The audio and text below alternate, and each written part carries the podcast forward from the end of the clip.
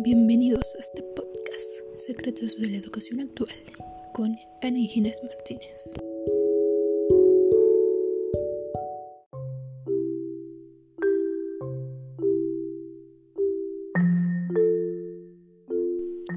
Tal amigos? Sean ustedes bienvenidos a un episodio más. El día de hoy hablaremos sobre la lectura de Ana Laura Gallardo, llamada Educación Indígena en los tiempos de COVID-19. Viejos problemas, nuevos problemas. Así que comencemos.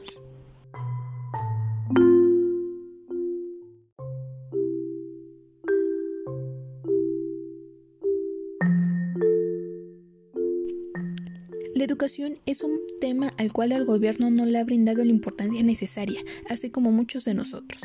Es cierto que se han creado e implementado diversas estrategias que sirven como guías, en donde se prescriben las finalidades, contenidos y acciones que son necesarios para llevar a cabo por parte de maestros y estudiantes.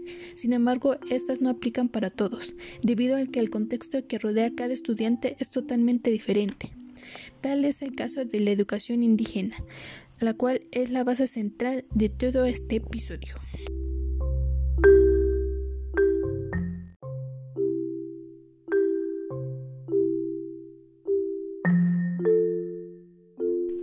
Bueno, para muchos que desconocemos qué es la educación indígena, debemos saber que esta está destinada para pueblos originarios, con la intención de impedir que esas poblaciones abandonen su lengua y cultura en áreas de la identidad nacional que otorga la escuela mexicana. Pero para darnos una idea más clara, daremos a conocer algunas diferencias planteadas por Laura respecto a las escuelas.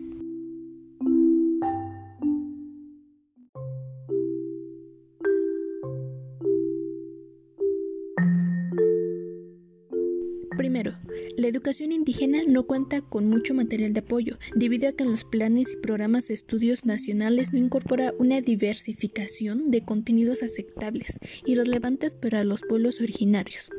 Por otro lado, las escuelas generales basan sus clases en estrategias que vienen estipulando en los planes y programas de estudio.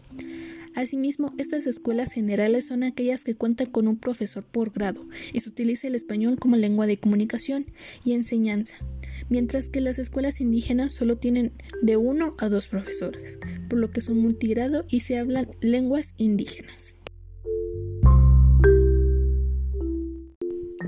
Estas diferencias son muy notables, pero se han envuelto aún más con la situación que actualmente estamos atravesando, con el COVID-19 debido a que la SED puso en marcha estrategias como Aprende en casa, con la intención de que no se pierda el ciclo escolar. Mientras tanto, en las escuelas indígenas, la SED convenio con la INPI ha impuesto la emisión de programas de radios educativos para las comunidades a través de sistemas de radiodifusoras indígenas.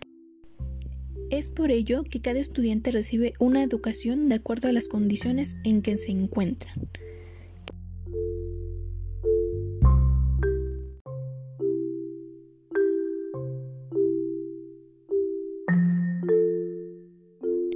Pero ante toda esta situación han resaltado grandes esfuerzos que tenemos que aplaudir, debido a que cierta parte del profesorado indígena ha puesto en marcha estrategias, como llevar a sus casas de los niños guías elaborados por ellos mismos, tareas entre otras cosas, con la intención de no perder contacto con sus estudiantes y que estos puedan continuar con su formación educativa.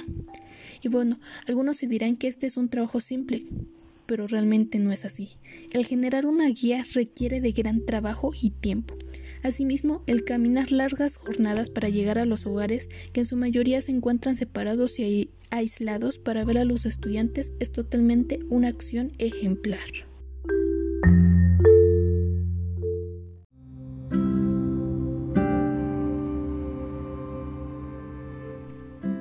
A pesar de todo ello, toda esta situación continúa siendo muy crítica.